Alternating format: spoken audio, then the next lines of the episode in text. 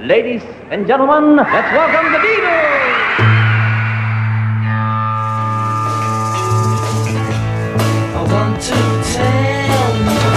About the Beatles, der Podcast zu den Fab Four mit Malte Asmus. It's great, it's sold, it's the bloody Beatles, shut up. Diese Ausgabe unseres Beatles Podcasts spielt Anfang 1962 im Londoner Stadtteil West Hampstead in den Studios einer der größten Plattenfirmen der damaligen Zeit, Decca Records. Und sie handelt von der ersten richtigen Studio-Session der Beatles und räumt mit einer der größten Legenden in der Beatles-Historie auf. Heute erzähle ich euch The story of how senior A&R man for Decca Records, Dick Rowe, turned down the Beatles. Es ist die Geschichte vom vermeintlich größten Fehler der Musikgeschichte, der vor allem einem Mann angelastet wurde, dem Decca-Chef Dick Rowe, auch von George Harrison übrigens. Dick Rowe, the man who didn't sign us, the head of Decca, he said, Guitar groups are on the way out, Mr. Epstein. In der Anthology tat er das. Das ist die Version der Geschichte, die Brian Epstein in seiner Biografie A Cellar Full of Noise erzählt und die seitdem immer wieder zitiert und weiter verbreitet wurde. Dick Rowe selbst allerdings bestritt bis zu seinem Tod 1986 immer diesen Satz jemals gesagt zu haben und außerdem die Beatles selbst abgelehnt zu haben. Das war er gar nicht, sagte er. Dass die Beatles von Decca abgelehnt wurden, ist unbestritten. Aber eben nicht von Dick Rowe persönlich, sagt auch der Rock-Historiker und selbsternannte Rock-Dog Neil Redner, der Ex-Roadie von Pink Floyd, T-Rex und Emerson, Lake und Palmer, erzählt auf seinem YouTube-Kanal echte Rock'n'Roll-Stories und sagt, Well, the true story is a bit different than what most people think. dann wollen wir sie mal erzählen, diese True Story. Die begann an Silvester 1961 mit einer ziemlich langen Autofahrt.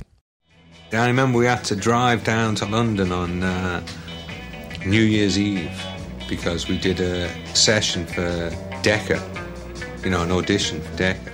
So erinnert sich Beatles Roadie Neil Aspinall in der Anthology an den Trip von Liverpool nach London an Silvester 1961. Da hatten sich John, Paul George und Pete Best, damals noch der Drummer, auf den Weg gemacht mit Neil am Steuer in die Decca Studios in London.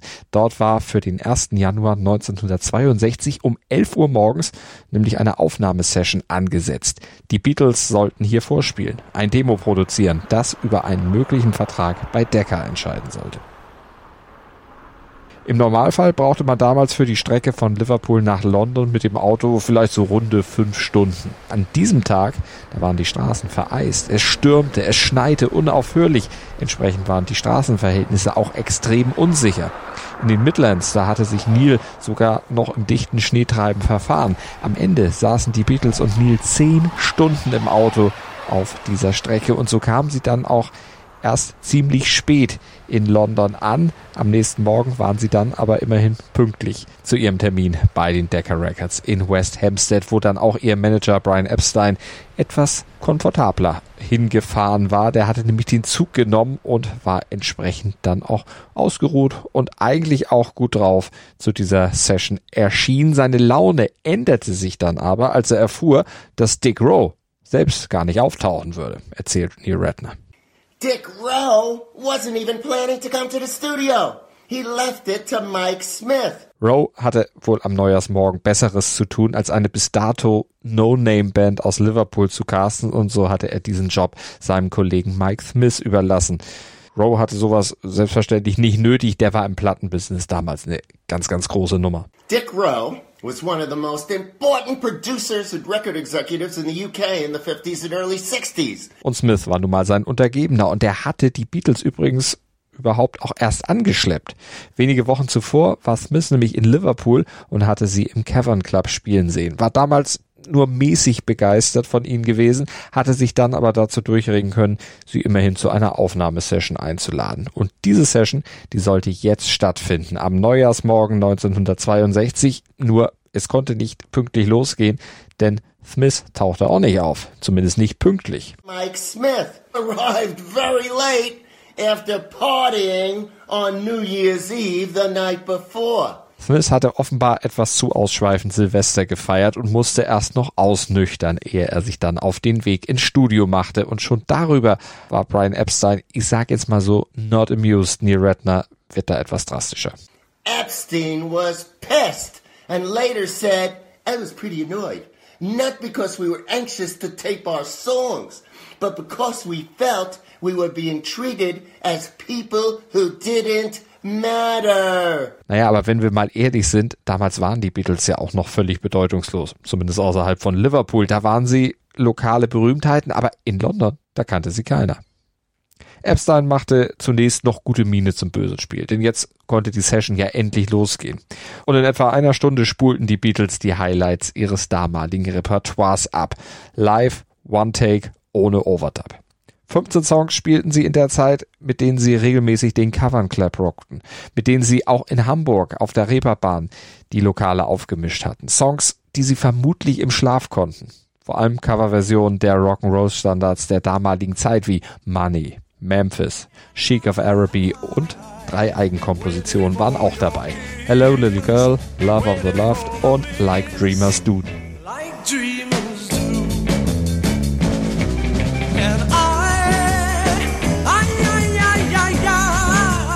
Drei Songs, die die Beatles selber später nie wieder aufnahmen, die allerdings 1963 als Singles von den Epstein-Klienten The Foremost, Cilla Black and The Applejacks aufgenommen wurden. Und im Prinzip waren sich die Beatles damals eigentlich sicher gewesen, mit dieser Session den heiß ersehnten Plattenvertrag dann auch in der Tasche zu haben. John Lennon, der fand die Leistung der Beatles noch Jahre später eigentlich ganz gut. And when you hear the tape, it's pretty good. You know, it's not great, but it's good. And it's certainly good for then. Nicht großartig, aber gut, aber genau das fanden sie bei Decker eben nicht. Die konnten die Begeisterung von John nicht wirklich teilen und erteilten den Beatles dann letztlich auch eine Absage. Aber warum? Was hatte der Plattenfirma nun besonders missfallen? They blew it for all sorts of reasons. Den einen Grund gab es nicht, ist sich Beatles-Kenner und Biograf Mark Lewison im Andre Gardner Podcast sicher. Es war wohl ein Mix aus verschiedenen Dingen, die da zusammenkamen, dass die Beatles eben nicht am Ende von Decker unter Vertrag genommen wurden.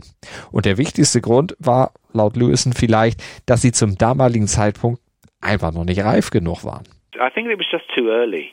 You know, they they weren't ready for it yet. They needed to be a bit more polished and a bit more professional before they could really find their feet in the studio. Mit richtigen Studios hatten sie damals auch noch überhaupt keine Erfahrung. They were nervous in the studio. They they didn't. They, the studio was not their environment. They'd not really been in one before. Die ganze Atmo, die wirkte auf die vier neu, ungewohnt und sogar auch ziemlich einschüchternd. Wer zum ersten Mal etwas aufnimmt, sei es eigene Musik oder auch nur ein Podcast, der kennt das. Sobald auf Aufnahme gedrückt wird, ändert sich alles. Dann geht plötzlich die Nervosität los und so war es eben auch bei den Beatles. Erzählt auch Neil Redner. Paul couldn't sing one song. He was too nervous, and his voice started to crack up. they were all worried about the red light. Die Angst vor dem Rotlicht war so stark, dass Roddy Neil Espinel die Producer sogar bat, das Rotlicht doch vielleicht auszustellen. Aber das ging natürlich nicht, denn ohne angeschaltetes Rotlicht hätten ja ständig unbefugt irgendwelche Menschen das Studio betreten und die Aufnahme ruinieren können. Aber auch diesen Zusammenhang kannten die Beatles damals noch nicht. Wie gesagt, die hatten keine richtige Studioerfahrung bisher gesammelt. Und sie waren an diesem Tag, das muss man auch sagen, einfach nicht gut genug. Sie lieferten nicht das ab, was sie wirklich konnten.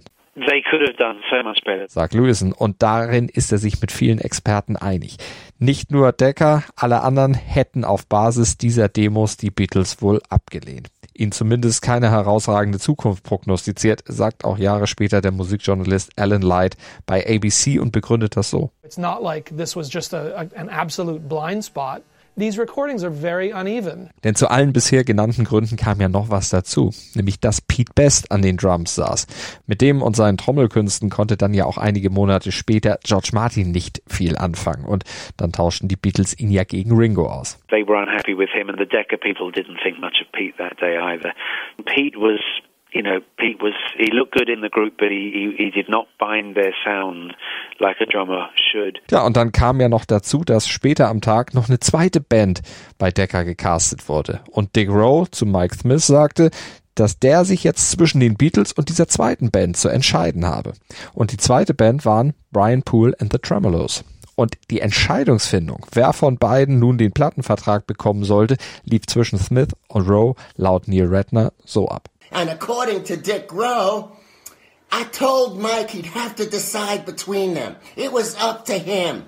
The Beatles or Brian Poole and the Tremolos. He said, "Uh, they're both good, but one's a local group. The other comes from Liverpool. We decided it was better to take the local group. We could work with them more easily and stay closer in touch as they came from Dagenham. Am Ende entschied sich Decker dann auch aus organisatorischen Gründen gegen die Beatles aus dem fernen Liverpool und für eine Londoner Band. Und das machte Brian Epstein dann richtig, richtig wütend. Er versuchte alles, um das Schicksal noch zu drehen. So schnell wollte er sich schließlich nicht geschlagen geben. Und er versuchte, seinen Einfluss als Boss eines großen Plattenladens in den Ring zu werfen mit einem, ja, sagen wir es mal so wie es ist, einem unmoralischen Angebot. He had further meetings with the sales department at Decca, promising that he would buy 3,000 copies of any single of the Beatles that Decca would release. Blöd nur, dass das Decker Sales Department diese Info nie an Rowe weitergegeben hatte. Denn die garantierte Abnahme von 3000 Singles hätte den Beatles am Ende mit Sicherheit den Zuschlag beschert, ist sich auch Neil Redner sicher. Dick Rowe was never told about this, and later on he said, and I quote, The way economics were in the record business then, if we'd been sure of selling 3,000 copies, we'd have been forced to record them, whatever sort of group they were. Aber Rowe wusste eben nichts von diesem Angebot von Epstein. Tja, und so kam es nie zu diesem Deal. Aber Rowe muss sich am Ende natürlich nicht grämen. Die Tremolos waren natürlich nicht mal im Ansatz so erfolgreich wie die Beatles, hatten aber immerhin im Oktober 1963 eine Nummer eins in Großbritannien.